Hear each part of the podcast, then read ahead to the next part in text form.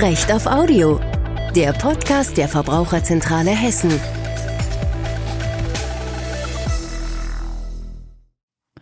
Wir starten heute mal ein bisschen philosophisch. Gibt es eigentlich sowas wie den freien Willen? Wenn ich Anno 1800 spiele, dann habe ich da manchmal meine Zweifel. Da wird nämlich keine Uhr eingeblendet und dann kommt es schon mal vor, dass ich mich wunder, wie der Samstagabend so schnell rumgehen konnte. Dass es da keine Uhr gibt, hat wahrscheinlich seine Gründe. Und über diese Gründe sprechen wir heute. Wir reden über Dark Patterns. Komischer Begriff, kannte ich vor paar Monaten auch noch nicht. Letztlich geht es um so eine Art Verhaltenshacking. Anbieter, die sich bestimmte Tricks zunutze machen und damit unseren freien Willen manchmal ganz schön auf eine Probe stellen. Auf die Probe gestellt werden wir momentan ja auch noch auf eine andere Art und Weise. Stichwort Corona. Wenn ich hier schon immer alleine im Homeoffice arbeiten darf, dann will ich aber doch wenigstens diese Podcast-Folge nicht so ganz alleine machen. Deswegen habe ich mir heute mal einen Gast eingeladen. Und damit starten wir am besten sofort. Wer bist du und was machst du? Hallo, ich bin die Jenny Häuser. Ich arbeite seit Anfang 2019 für die Verbraucherzentrale Rheinland-Pfalz im Bereich der kollektiven Rechtsdurchsetzung. Das bedeutet, ich kümmere mich um wettbewerbsrechtliche Abmahnungen und die Klageverfahren der Verbraucherzentrale Rheinland-Pfalz. Okay, also richtige Rechtsdurchsetzung. Das heißt natürlich, äh, dass du mit dem Thema Dark Patterns äh, auch schon ein bisschen was zu tun hattest. Vielleicht kannst du ein, zwei Sätze dazu sagen, warum dir das Thema am Herzen liegt.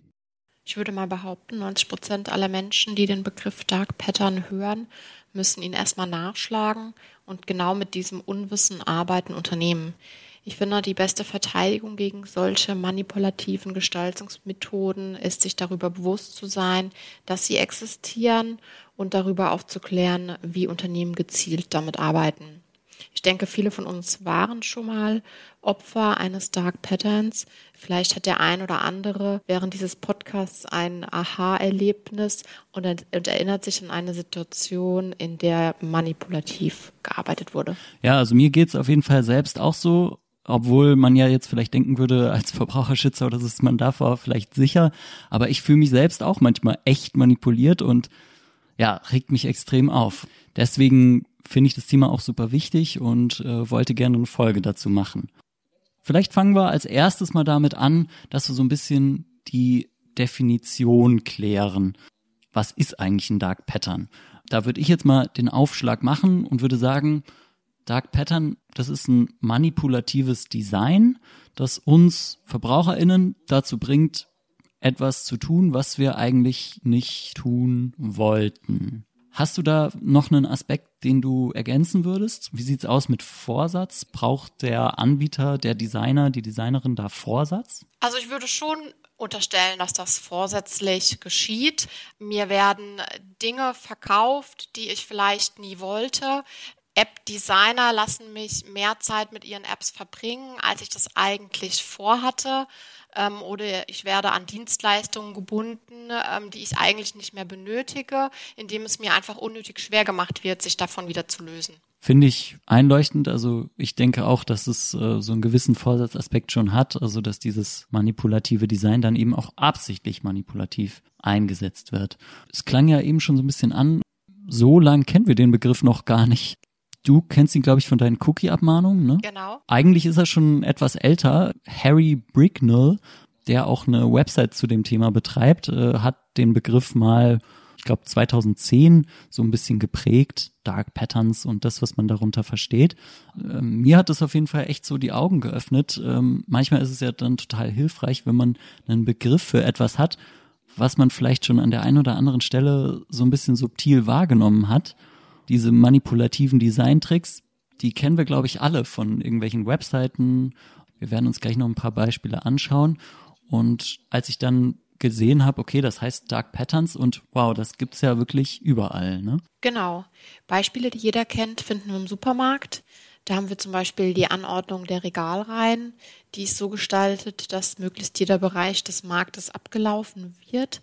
Zum anderen ist vielleicht dem einen oder anderen auch schon mal aufgefallen, dass Produkte, die wir kaufen sollen, sich in Augenhöhe befinden und wir uns für günstigere Produkte häufig bücken müssen. Bekanntes Beispiel ist auch die sogenannte Quengelware. Jeder kennt es. Wir stehen schon in der Schlange an der Kasse. Der Einkaufszettel ist eigentlich schon abgearbeitet und trotzdem wandert hier noch das ein oder andere auf das Band, das wir eigentlich nicht mitnehmen wollten. Ja, das ist dann quasi so der Aufbau des Supermarkts, wie die Waren angeordnet sind. Ich würde behaupten, das Ganze kann man sogar dann auch auf den Produktverpackungen selbst beobachten. Wir hatten zum Beispiel mal ähm, bei der Verbraucherzentrale Hessen einen Abmannfall, wo wir eine Verpackung hatten, die so aussah, dass man einen Garnelenkranz kauft und der wirklich wie so ein Kreis angeordnet ist, also 360 Grad einmal komplett rum. Beim Auspacken merkt man dann aber, oh, äh, das ist gar nicht 360 Grad, sondern nur der offene Teil der Verpackung besteht aus Garnelen und der Rest ist einfach Plastik, äh, die die Garnelen so in der Form halten, dass es nach Kreis aussieht, aber es ist kein vollständiger Kreis. Und diese Annahme hat dich beeinflusst, ähm, dieses Produkt dann auszuwählen? Genau, also man, man denkt dann irgendwie, ach ja, es ist doch eigentlich, äh, sieht doch eigentlich nach einem großen Kreis aus. Äh, da sind wohl viele Garnelen drin. Und wenn du es dann kaufst, irgendwie merkst du ja, okay, ist vielleicht äh, gerade mal ein Drittel von dem, was ich erwartet hätte. Oder ich weiß nicht mehr genau, wie viel es dann letztlich war. War auf jeden Fall deutlich weniger, als man so dachte. Ja, ein anderer Aspekt, den ich auch ganz spannend fand, äh, in einem Artikel hat jemand auch die Portionsgrößen auf den Essenspackungen äh, als Dark Pattern eingeordnet. Ne? Also wenn auf einer Kekspackung irgendwie draufsteht, eine Portion Kekse hat so und so viel Kalorien, dann muss man nochmal genau hingucken, was definiert denn der Hersteller jetzt eigentlich als eine Portion Kekse? Manchmal ist es dann vielleicht irgendwie nur ein einziger Keks obwohl niemand, der diese Kekspackung kauft, wirklich nur einen einzigen Keks essen würde. Und der Trick ist dann natürlich, dass man denkt, ach, das sind aber nicht so viele Kalorien, ja, kann ich gern mal mitnehmen, äh, scheint wohl relativ gesund zu sein. Wenn ich dann meine normale Keksportion esse, die halt nicht nur aus einem Keks besteht, dann habe ich vielleicht doch etwas mehr Kalorien konsumiert, als mir das bewusst war. Ja. Das ist ja nicht nur ein Thema der analogen Welt, sondern vor allen Dingen natürlich auch ein ganz digitales Thema. Also wenn wir uns Webseiten angucken, wenn wir uns soziale Netzwerke angucken oder auch Apps, insbesondere auch Spiele-Apps, dann bleibt man eigentlich kaum verschont vor diesen Dark Patterns. Ähm, bevor wir jetzt mal so ein bisschen gucken, was es eigentlich für Kategorien von Dark Patterns gibt, haben Jenny und ich ein paar Beispiele mitgebracht. Genau, wir würden euch die Beispiele kurz vorstellen und ich fange einfach mal mit dem ersten an. Folgende Situation. Ich habe auf einer Webseite ein Benutzerkonto angelegt. Das brauche ich jetzt nicht mehr und möchte es daher gerne löschen. Ähm, mein erster Gedanke, um das Ziel zu erreichen, wäre, die Kontoeinstellung aufzurufen. Da findet sich auch relativ viel, leider keine Funktion Konto löschen. Tatsächlich muss ich zum Ende der Startseite scrollen und auf den Link Kundenservice klicken und dann auf den Button Kontaktieren Sie uns. Dort gibt es dann ein Dropdown-Menü, in dem ich Fragen zum Datenschutz auswähle und danach Datenschutzauskunft. Und nun endlich im nächsten Dropdown-Menü der heilige Gral Konto schließen und Daten löschen. Jetzt gebe ich nur noch im Textfeld meinen Namen ein und schicke die E-Mail ab. Innerhalb der nächsten zwölf Stunden sollte ich dann eine E-Mail bekommen, welche mir die Folgen der Kontolöschung beschreibt diese muss ich dann bestätigen und nun endlich haben wir es geschafft. Das Konto sollte innerhalb der nächsten 24 Stunden gelöscht sein. Was denkst du, Kai? Ist die Geschichte wahr oder frei erfunden? Ja, ich fürchte, das ist leider wahr. Also ich habe auch schon an der einen oder anderen Website mal versucht, meinen Account zu löschen. So kompliziert war es glücklicherweise noch nie, aber ich fürchte, das könnte wahr sein. Ja, das Ganze ist tatsächlich passiert und sogar bei einem Anbieter, den wir alle kennen, nämlich ähm, Amazon. Wie würdest du das einschätzen? Also wenn du das Ganze ähm, jetzt auf einer Skala von 1 bis 10 bewerten müsstest, wobei 1 ganz harmlos ist und 10 sozusagen der Vater der Manipulation, wie würdest du das einschätzen? Also das ist schon echt tricky, gerade weil es dann auch irgendwie unter den Datenschutzaspekten versteckt ist. Ich denke, das ist eine solide 8 vielleicht, ne? Wie siehst du es? Das würde ich auch so bewerten. Ähm, mir wird es ja als Nutzer absichtlich schwer gemacht, etwas zu tun, das dem Unternehmen schadet, nämlich die Löschung des Benutzerkontos. Das ist schon eine deutliche Acht. Okay, ähm, ich habe auch ein Beispiel mitgebracht und zwar nehmen wir mal an, ähm, du willst einen Flug buchen ähm, bei einer Airline im Internet und hast jetzt schon alle möglichen Daten eingegeben, die haben dir schon den Preis genannt, ähm, so und so 400 Euro und jetzt klickst du weiter und dann bieten die dir ja ständig irgendwie so Versicherungen an. In dem Fall dann eben auch und du suchst den Knopf für ich brauche keine Versicherung, ich will keine Versicherung.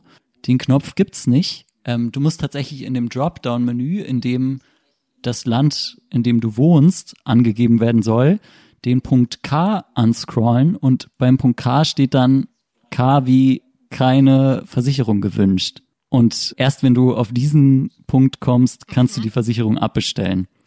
Was meinst du, ist das echt oder habe ich mir das ausgedacht? Ich würde behaupten, es ist tatsächlich so passiert. Ja, genau, war eine Fluglinie, die das tatsächlich so gemacht hat. Und zwar Ryanair, ja. Auf einer Skala von eins bis zehn, wie schlimm findest du das? Also würde ich auch ähm, mit einer mit einer 7 bewerten. Also man kennt das schon oder das ist mir selbst auch schon passiert. Ich kenne das, dass man irgendwie aktiv anklicken möchte, äh, dass man eben keine Versicherung möchte und dann da auch immer so ein bisschen äh, der Unterton mitschwingt, ja, ich bin so unverantwortlich, ich möchte keine Versicherung abschließen, aber dass du dann tatsächlich eine Anleitung benötigt, überhaupt die Möglichkeit zu finden, keine Versicherung auszuwählen, beziehungsweise ohne Versicherung zu buchen, das ist mir jetzt so auch noch nicht begegnet. Nee, glücklicherweise habe ich selbst auch noch nicht erlebt, aber genau, es gibt äh, einige Artikel darüber. Gab natürlich dann auch entsprechend Aufregung. Mittlerweile ist es, glaube ich, nicht mehr so. Ich habe schon länger keinen Flug mehr gebucht. Aber echt schon ein bisschen tricky. Also ich würde da auch äh, mindestens mal eine sieben, vielleicht sogar auch wieder eine acht geben. Ja. Kommen wir zu dem nächsten Beispiel von dir. Für mein zweites Beispiel müsst ihr euch folgendes Szenario vorstellen. Ihr spielt auf eurem Smartphone ein Spiel. Es muss ein grüner Button angeklickt werden, um das Spiel zu starten. Mithilfe eines grünen Buttons wird dann ein Level ausgewählt und ihr drückt einen grünen Button, um das Spiel dann zu starten. Nach Beendigung der ersten Spielsequenz wird das Spiel mit einem grünen Button fortgefahren. Jetzt ist es allerdings so, dass ihr einige Spiele verloren habt und keine Leben mehr besitzt. Dennoch weiterspielen zu können, müsst ihr zusätzliche Leben kaufen. Und jetzt dürft ihr dreimal raten, welche Farbe der Kaufbutton hat. Genau, er ist grün. Das klingt fast zu gemein, um wahr zu sein, aber wenn du dir dieses Beispiel rausgesucht hast, dann gibt es wahrscheinlich wirklich, oder? Ja, tatsächlich ähm, gibt es eine App, die das äh, genauso äh, gestaltet hat. Der Spieler wird quasi konditioniert. Mhm. Er verbindet dann irgendwann mit dem mit diesem grünen Button eben das Fortfahren des Spiels mhm. und ähm, liest dann vielleicht irgendwann nicht mehr ganz äh, so genau, was auf diesem grünen Button steht und schon bin ich in die Falle getappt. Das ist echt fies. Vor allen Dingen, weil ja auch also durchaus gerne mal Kinder spielen, die ja vielleicht dann auch noch gar nicht lesen können oder so, die dann halt einfach nach der Farbe gehen oder so. Ja, klingt echt mies kurz äh, zur Skala. Wie, wie, wie schlimm fandst du den grünen Button, als du das gesehen hast? Ich würde das mit einer soliden 6 bewerten. Ich habe zwar die Möglichkeit, wenn ich sehr aufmerksam bin, das mitzubekommen, aber diese farbliche Gestaltung hat bei mir unterbewusst ähm, so einen Effekt, dass ich eben leicht dazu verleitet bin, eben nicht mehr genau zu lesen, was steht denn jetzt auf diesem grünen Button. Ja, würde ich fast noch eine Ecke höher greifen, also würde ich bei der sieben äh, sein. Es hat ja dann auch handfeste finanzielle Folgen, wenn, wenn du halt dich irgendwie verklickst und dann Spielewährungen kaufst. Das ist auch schon echt tricky, so muss man genau hingucken irgendwie, ne? Okay, nächstes Beispiel. Soziale Netzwerke haben ja eigentlich immer so einen Button, um den Feed zu aktualisieren oder beziehungsweise einen Mechanismus, um den Feed zu aktualisieren. Bei vielen Apps ist es ja einfach so, dass du wischen musst in eine Richtung. Wenn du am PC unterwegs bist, ähm, kannst du ja meistens auf den Twitter oder auf den Facebook-Button drücken, damit es aktualisiert wird. Jetzt sind diese Button aber so programmiert, dass man nicht so genau weiß, was da genau passiert. Und zwar gibt es verschiedene Optionen. Die eine Option ist, du kriegst einen komplett neuen Feed mit ganz neuen Beiträgen, die du vorher noch nicht gesehen hast. Die andere Option ist, du kriegst deinen alten Feed mit ein paar neuen Beiträgen. Und die dritte Option ist, dass gar nichts passiert. Man denkt dann vielleicht irgendwie, huch, äh, warum passiert jetzt gar nichts? Ähm, Klicke ich vielleicht nochmal oder so. Und das Ganze soll quasi dazu beitragen, dass man so einen kleinen Belohnungsschub bekommt, wenn dann doch mal der komplette Feed aktualisiert wird und man wirklich ganz viel neuen Inhalt angezeigt bekommt. Was meinst du? Ist das echt oder habe ich mir das ausgedacht? Ist mir tatsächlich selbst schon passiert. Daher, ja, das, das ist echt. Das ist tatsächlich echt genau, also wirklich so Slot-Machine-mäßig, ne? Wie beim einarmigen Banditen, wie äh, irgendwie im Casino. Du weißt nicht so genau, was kommt und das hat eben dann halt Methode, um einen am Bildschirm zu fesseln. Genau. Dann würde ich dich nochmal fragen, äh, wie findest du das auf einer Skala von 1 bis 10? Würde ich die 4 auswählen. Ja, geht mir ähnlich, ne? Gerade jetzt so auch im Vergleich zu der Spiele-App mit, mit dem grünen Button hat noch eine andere Qualität irgendwie, ne? Es hält mich zwar länger an der App, aber es hat jetzt keine unmittelbaren Folgen außer dem Zeitverlust. Okay, ja, dann schauen wir doch mal, ähm, dass wir diese Dark Patterns mal so ein bisschen sortieren. Inzwischen gibt's schon ein bisschen Literatur dazu. Ein paar Links äh, findet ihr in den Show Notes. Ähm, zum Beispiel nämlich auch einen Beitrag vom äh, norwegischen Verbraucherschutz, der sich mal die Mühe gemacht hat, das ein bisschen ähm, einzuordnen und so ein bisschen zu kategorisieren. Was gibt's da eigentlich? Zum einen gibt's relativ viel mit den Default-Einstellungen, denn die Standardeinstellungen, die verändert man ja nicht unbedingt, vor allem wenn die Einstellungen vielleicht sogar noch besonders versteckt sind. Da macht man sich die Faulheit der Menschen so ein bisschen zunutze. Zweite Kategorie, die der norwegische Verbraucherschutz da identifiziert hat, ist so das, was man vielleicht als Mühe übersetzen könnte. Alles, was uns mürbe macht. Warum braucht es eigentlich 100 Klicks, um ein Abo zu kündigen, aber einen einzigen Klick, um es abzuschließen? Wir haben es ja vorhin gehört von äh, Jennys Beispiel bei der Amazon-Kontolöschung. Also aus Versehen passiert einem sowas nicht. Ähm, das muss man schon ganz gezielt machen. Da muss man ja dann sogar irgendwie wissen, okay, wo klicke ich da jetzt? Da braucht man ja fast eine Anleitung dafür, ne? Genau, ich würde sagen, du brauchst definitiv eine Anleitung. Und das ist dann schon echt bitter, ne? Man arbeitet quasi mit der Mühe der Leute, weil wir wissen alle, manchmal äh, lassen wir uns relativ leicht mürbe machen. Wenn etwas zu viel Mühe kostet, denken wir uns ja, okay, dann lösche ich das wann anders und wann anders habe ich es dann vielleicht wieder vergessen und mein Account bleibt weiter bestehen. Kategorie Nummer drei wäre dann so Framing, wenn man eine Newsletter bestellt, ähm, dann ist das ja auch manchmal schon äh, auf eine bestimmte Art und Weise geframed. Zum Bestellen kannst du Ja, ich liebe Angebote anklicken und zum Nicht-Bestellen musst du anklicken Nein, ich bin reich. Weil sich irgendwie niemand als reich sehen will oder als reich beleidigen lassen will, klickt man dann im Zweifelsfall halt doch irgendwie Ja, ich liebe Angebote. So ein ähnliches Beispiel hattest du ja dann eben auch schon, wenn du quasi eine Versicherung abschließen willst oder nicht abschließen willst und dann die Wahl hast zwischen ja, ich lasse mich versichern oder äh, nein, mir ist dieses unglaubliche Risiko, das da mir droht, bewusst.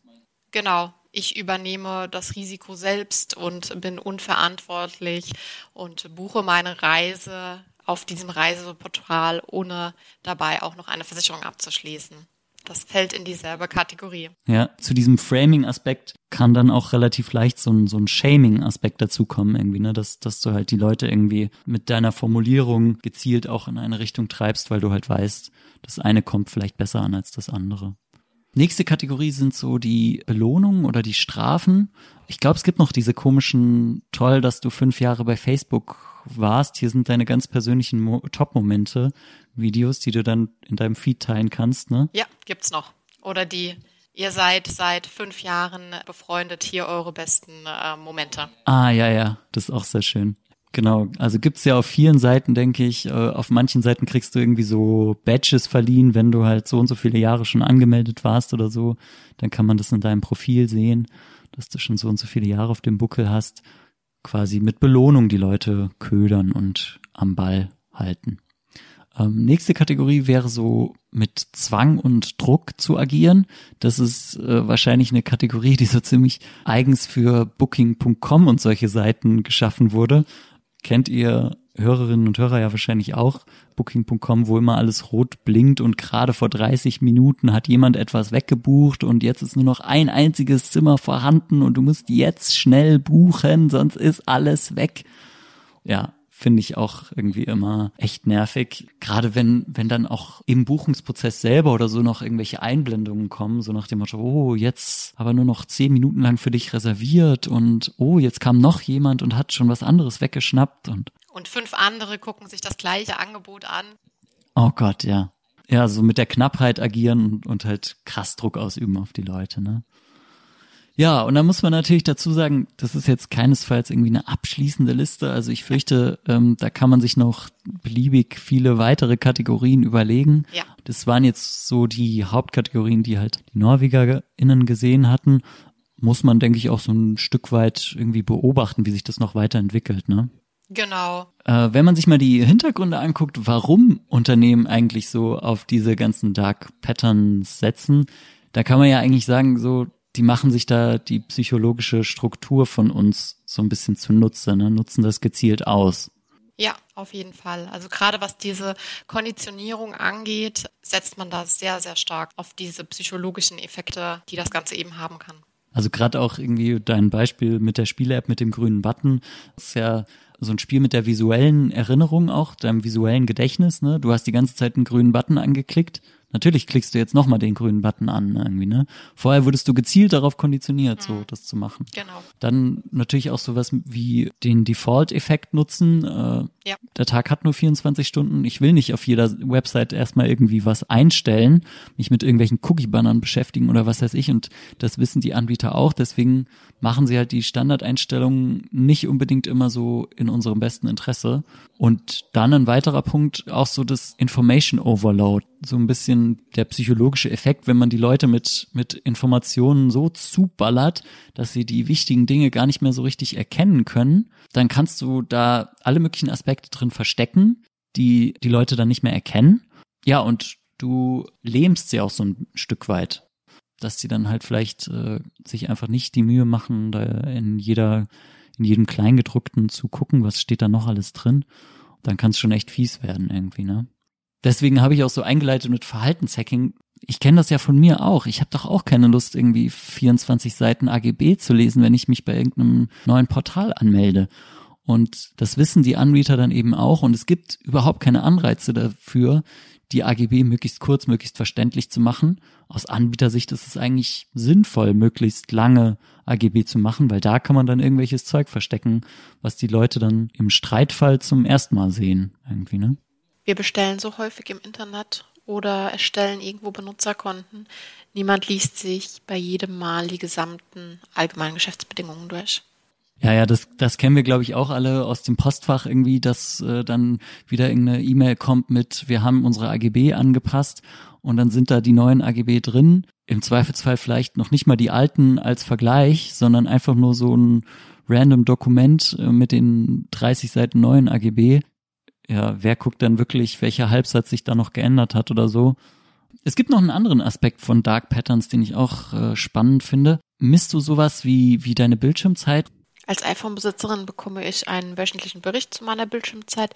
Den schaue ich mir auch an und ich war schon öfter darüber erschrocken, wie viel Zeit man mit einer App verbringt oder wie viel Zeit man im Allgemeinen vor seinem Smartphone sitzt. Ja, und das Ganze hat dann eben auch seinen Grund. Ne? Also es ist quasi so eine Aufmerksamkeitsökonomie. Alle Apps, alle Webseiten, die wir so nutzen, kämpfen quasi um unsere Aufmerksamkeit. Und weil der Markt so umkämpft ist, setzt man da dann halt an bestimmten Stellen auch bewusst auf Tricks, um uns am Bildschirm zu halten. Ein Beispiel, dass jemand, mit dem ihr gerade eine Konversation habt, gerade schreibt, ne? Ja, wozu brauche ich diese Information? Sie verleitet mich ja eigentlich nur dazu, so lange in der App zu verweilen, bis mein Gegenüber seine Antwort ähm, getippt hat und auch abgeschickt hat. Ansonsten würde ich die App verlassen und würde dann vielleicht erst wieder in 15 Minuten schauen, ob ich eben eine Antwort ja. bekommen habe. So bleibe ich dabei und möchte wissen, was jetzt kommt. Ich finde, also diese Suchtaspekte sind auf jeden Fall auch ein wichtiger Teil, den man bei so Dark Patterns im Blick behalten sollte. Ähm, was mich auch so ein Stück weit fasziniert hat, dass dieses endlose Scrollen quasi so alles erobert hat. Ne? Früher kam man ja irgendwann noch mal am Ende seines Feeds an. Das hat zwar schon immer auch ziemlich lang gedauert, aber irgendwann gab es ja diesen Punkt, der einem so vor Augen geführt hat, oh, Jetzt habe ich echt irgendwie schon die ein oder andere Stunde hier auf diesem sozialen Medium verbracht. Ja. Oder dieser Punkt, an dem man merkt, okay, man hat vielleicht für heute alles gesehen, was es eben Genau. an News gab. Ich kann jetzt beruhigt das Handy zur Seite legen und ähm, bin auf dem aktuellsten Stand der Dinge. Genau. Indem mir das fehlt, indem es quasi unendlich weitergeht, muss ich selbst den Absprung schaffen und dann einfach irgendwann aufhören. Mit dem Wissen, dass ich vielleicht die ein oder andere Neuigkeit äh, dann doch nicht gesehen habe. Ja, das ist schon echt fies. Anderer Punkt, äh, so mit den ganzen Notifications, äh, die wir immer kriegen. Ne? Ganz gefährlicher Mix aus Zeug, der uns da in die Postfächer oder in unsere sozialen Medienkonten reinkommt. Kennst du ja wahrscheinlich auch, ne? Genau, diese netten E-Mails, die mich dann immer wieder dazu bringen, die App eben zu öffnen und äh, wieder meine Zeit zu investieren. Wieso steht nicht direkt in der Notification, wer dir geschrieben hat, was für ein Bild hochgeladen wurde? Wieso kann ich das nicht direkt darüber ansehen oder in der E-Mail direkt? Nein, das geht nicht. Ich muss erst in die App, ich muss mich erst anmelden, um eben zu sehen, was genau ich verpasst habe. Aber das Ganze heißt hier immer noch Recht auf Audio, deswegen äh, schlagen wir mal ein bisschen noch ähm, den Bogen zur rechtlichen Seite. Das ein oder andere, was man unter dem Thema Dark Pattern äh, zusammenfassen könnte, habt ihr schon abgemahnt, ne, Jenny? Genau, also wir haben uns insbesondere mit der Gestaltung von Cookie-Bannern auseinandergesetzt. Die sind ja auch oft so gestaltet, dass ich dem Setzen möglichst aller Cookies zustimme. Ähm, den Akzeptieren-Button, den kann man quasi gar nicht übersehen. Der ist meistens groß-grün und springt dir fast ins Gesicht. Aber jetzt finde mal einen Weg, das Setzen von Cookies abzulehnen. Dafür muss ich mich wirklich mit dem Banner auseinandersetzen. Ich muss den Text lesen und irgendwo versteckt gibt es dann die Möglichkeit des Ablehnens. Ähm, genau das haben wir abgemahnt auf der Seite Chefkoch, die daraufhin ähm, ihren Cookie-Banner auch überarbeitet haben. Ebenfalls sehr beliebt sind ähm, voreingestellte Häkchen und Schieberegler. Ich habe hier zwar die Möglichkeit, bestimmte Cookies, eben Statistik- oder Marketing-Cookies abzuwählen, aber ich muss diese eben aktiv deaktivieren, wenn die Webseite sie schon voreingestellt hat. Das ist mit Mühe verbunden und seien wir mal ganz ehrlich, auf der vierten Seite bin ich dann so genervt davon, dass ich dann doch wieder alles so lasse, wie der Webseitenbetreiber es mir eben voreingestellt hat und ich auf alle akzeptieren klicke. Zumal man, wenn man die Kategorien nur lang genug macht, dann geht es ja schon auf einer Seite irgendwie nicht mehr. Ne? Wenn du 50 verschiedene Kategorien hast und jedes Werbenetzwerk seinen eigenen Häkchen hat, dann kannst du das ja auch gar nicht mehr auf bei jedem Häkchen wegmachen. Das überhaupt nicht. Und auch selbst wenn das irgendwie nur drei, vier Kategorien sind, die ich dann eben mal abwählen muss, ist wirklich ätzend, wenn man sich mal überlegt, ähm, auf wie vielen Seiten wir tagtäglich unterwegs sind. Wenn wir ähm, dieses Vorgehen eben bei 20 Seiten so betreiben müssen, irgendwann hat man keine Lust mehr. Und darauf setzt Ja. ähm, der Webseitenbetreiber in dem Fall, er macht es mir unnötig schwer. Ich muss Mühe aufwenden. Ich muss aktiv Schieberegler bewegen. Ich muss Häkchen rausnehmen, um eben nur das zuzulassen, was ich zulassen möchte. Vielleicht nochmal so ein Stück Hintergrund äh, zu den rechtlichen Aspekten da. Vor allen Dingen durch das äh, BGH-Urteil aus Mai 2020 hat sich nochmal ein bisschen was geändert, ne? Genau. Der BGH hat im Mai 2020 entschieden, dass eben ähm, für das Setzen technisch nicht notwendiger Cookies, also aller Cookies, die für die Funktionalität der äh, Webseite ähm, nicht zwingend erforderlich sind, dass dafür eben eine Einwilligung des Nutzers benötigt wird.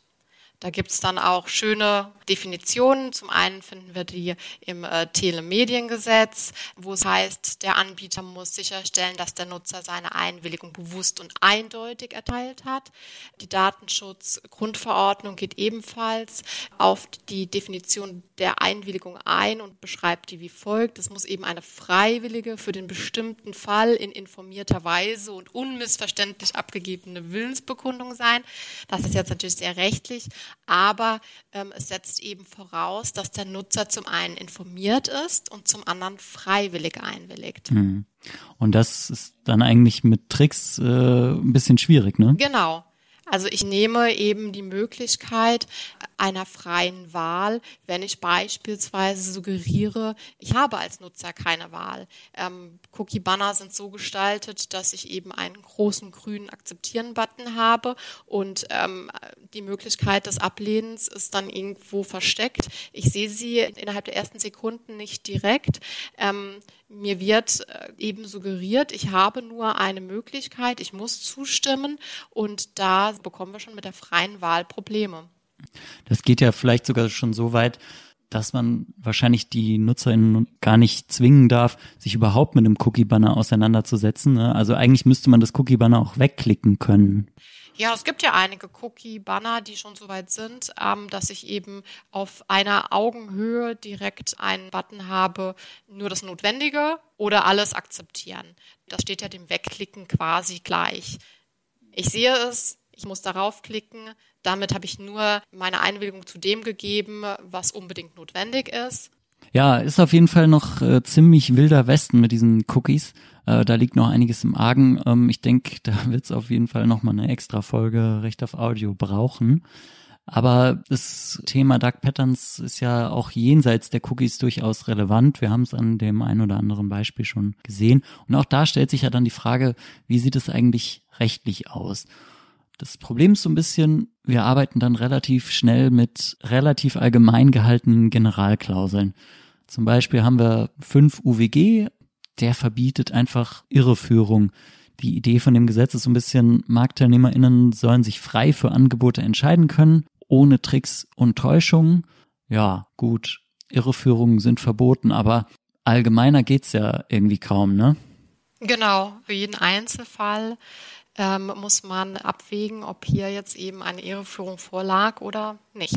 Und das wird dann echt tricky, so wenn man halt mit diesen sehr vage gehaltenen Generalklauseln agieren muss und es ja sowieso auch irgendwie immer so ein bisschen David gegen Goliath ist, wenn die Verbraucherzentralen da mit irgendwelchen großen Unternehmen im Streit sind. Da wäre es eigentlich schön, so ein paar mehr Präzedenzfälle zu haben. Ne? Kennst du schon irgendwelche oder ist noch eher Mangelware? Präzedenzfälle zum Thema Dark Pattern gibt es tatsächlich noch nicht. Es gibt jedoch Urteile, die man unter dem Thema manipulative Gestaltung einordnen kann. Zum einen sind das Angebote, die durch die Angabe einer zeitlich begrenzten Verfügbarkeit Druck auf den Interessenten ausüben. Beispielsweise hat das Landgericht Bochum eine Irreführung bejaht, wenn ein Online-Angebot mit einem rückwärts laufenden Countdown-Zähler versehen ist, der nach Ablauf der Zeit von neuem zu laufen beginnt. Der Interessent wird durch die rückwärts laufende Uhr unter Zeitdruck gesetzt, denn er muss aufgrund der Gestaltung davon ausgehen, dass nach Ablauf der Uhr ein höherer Preis zu zahlen ist. Auch zum Thema Blickfangwerbung gibt es einiges an Rechtsprechung, die Parallelen zum Thema Dark Pattern aufweisen. Bei der Blickfangwerbung wird, wie es das Wort schon sagt, der Blick durch eine auffällige Gestaltung ganz gezielt auf eine Anzeige oder eine bestimmte Aussage darin gelenkt. Oftmals ist es der Preis. In den meisten Fällen gibt es zu dieser Aussage dann irgendeinen ergänzenden Hinweis, wie zum Beispiel anfallende Zusatzkosten. In zahllosen Verfahren mussten sich Gerichte dann mit der Frage auseinandersetzen, wie dieser ergänzende Hinweis in das Angebot eingebunden werden muss und wann eine Irreführung vorliegt. Ja, und das macht die Prüfung dann natürlich manchmal echt schwierig wenn man jetzt mal so juristische Datenbanken wie Back Online anguckt oder so, da gibt es tatsächlich dann gegenwärtig auch noch kein einziges Urteil, das wirklich auch den Begriff Dark Pattern verwendet. Also so ganz gebräuchlich scheint er noch nicht zu sein, wenngleich man eben immer mehr Literatur dazu findet. Hast du schon irgendwelche konkreten Wünsche an den Gesetzgeber? Kann man da schon irgendwas rauskristallisieren? Also ich finde, Wünsche sind immer schwierig zu formulieren. Vieles in diesem Bereich ist tatsächlich ähm, gesetzlich schwer zu regeln, da detaillierte Dinge zu Design und auch der Nutzerführung geregelt werden müssten. Dass es tatsächlich wirklich schwierig ist, hier ähm, gesetzliches Regelwerk zu schaffen. Aber ich hätte den Wunsch, dass der Gesetzgeber einfach schneller auf diese digitale Entwicklung reagieren müsste. Ähm, das hat er ja in der Vergangenheit bereits getan und hat da auch interveniert. Wir haben zum Beispiel den, den Kaufbutton, den sicherlich auch jeder kennt. Er muss in einer bestimmten Art und Weise muss er beschriftet sein und wenn er das eben nicht ist, kommt kein Kaufvertrag zustande. Das ist so dieses kostenpflichtig kaufen, was man in Online-Shops immer hat, ne? ist auf jeden Fall irgendwie alles so ein bisschen regulatorisches Katz-und-Maus-Spiel. Ne? Also man hat so ein bisschen das Gefühl, man macht einen Weg zu, man macht ein Tor zu und ein anderes äh, wird wieder aufgemacht. Ja, das ist auf jeden Fall schwer. Es ist sehr viel Wandel in dem Thema. Wichtig wäre aus meiner Sicht irgendwie, kommen wir zu so einem gesellschaftlichen Prozess, an dessen Ende wir vielleicht dann irgendwann auch sagen können, okay, das ist jetzt ein bestimmter Mechanismus, den wir so manipulativ finden, dass wir ihn auf jeden Fall verbieten wollen. Das wäre natürlich dann auch wieder so ein Punkt, an dem die Hörerinnen und Hörer äh, gefragt sind. Wir sind wieder bei euch. Also bringt euch ein, beschäftigt euch mit dem Thema. Wenn ihr Dark Pattern seht, dann zeigt sie uns gerne. Äh, am besten mit Screenshot plus kurze Beschreibung, was ist da los, äh, um welches Angebot geht's, ähm, wo liegt der manipulative Trick. Das Ganze könnt ihr dann schicken an beschwerde@verbraucherzentrale-hessen.de, wenn ihr euch an mich wenden wollt oder wenn ihr euch an Jenny wenden wollt, könnt ihr euch an rechtsdurchsetzung at vz-rlp.de wenden. Die Adressen schreiben wir euch auch in die Show Notes wir gehen ja mit offenen Augen durch die Welt, aber wir haben nur zwei Augen und dementsprechend sehen wir natürlich nicht alle Angebote. Ist immer wichtig, wenn wir solche Hinweise bekommen. Dann vielleicht noch ein paar Tipps, die wir euch so auf den Weg geben können. Ähm, Jenny, magst du den Anfang machen? Ich denke, dass es, wie eingangs schon erwähnt, wichtig ist, sich darüber bewusst zu sein, dass solche Gestaltungsweisen existieren nehme ich als Kunde bzw. Nutzer wahr, dass ein Unternehmen Dark Patterns gezielt einsetzt, um mich zu manipulieren, kann ich mich mit der Frage beschäftigen, ob ich unter diesen Umständen die Produkte und Dienstleistungen weiterhin nutzen möchte. Genau, wenn ihr euch noch ein bisschen näher aufklären wollt, was es so an Beispielen für Dark Patterns gibt, wir haben euch ein paar Quellen zusammengestellt, was mir so für die Self-Care irgendwie geholfen hat, gerade so gegen süchtig machende Patterns. Ich habe vor dem Schlafengehen eine strenge Regel eingeführt, dass ich quasi eine Stunde vor dem Schlafengehen immer ohne Bildschirm verbringe. Und auch wenn der Feed dann eigentlich munter weiter scrollen würde, schaffe ich halt mit so einer klaren Regel dann zeitnah ins Bett zu gehen und, und halt genügend guten Schlaf zu bekommen. Das hat mir super geholfen. Vielleicht fällt euch da ja auch irgendwas ein, was ihr so als klare Regel formulieren könnt, um da einfach so ein bisschen Kontrolle wieder zu gewinnen gegen diese süchtig machenden Dark Patterns. Und ansonsten darf mich bei dir bedanken, Jenny. Hat mir auf jeden Fall viel Spaß gemacht, mit dir über Dark Patterns zu sprechen. Ja, das Kompliment kann ich nur zurückgeben. Wenn ihr also das nächste Mal euren Samstagabend mit einem Computerspiel verbringt und euch dafür schlecht fühlt, kann man euch vielleicht ein bisschen damit trösten, dass da hochbezahlte ExpertInnen daran gearbeitet haben, dass ihr so viel Zeit mit diesem Spiel verbringt, dann hat dieses Verhaltenshacking also gewissermaßen einfach geklappt. Ich hoffe, wir konnten euch irgendwie zeigen, warum es sich lohnt, die Tricks der Anbieter mal etwas genauer zu hinterfragen. Wenn ihr Themenvorschläge habt, Kritik, Ideen, Just Verbraucher Things loswerden wollt, schreibt mir gerne eine Mail an podcast@verbraucherzentrale-hessen.de. Ansonsten war es das von uns. Vielen Dank für euer Interesse, liebe Grüße und bis bald.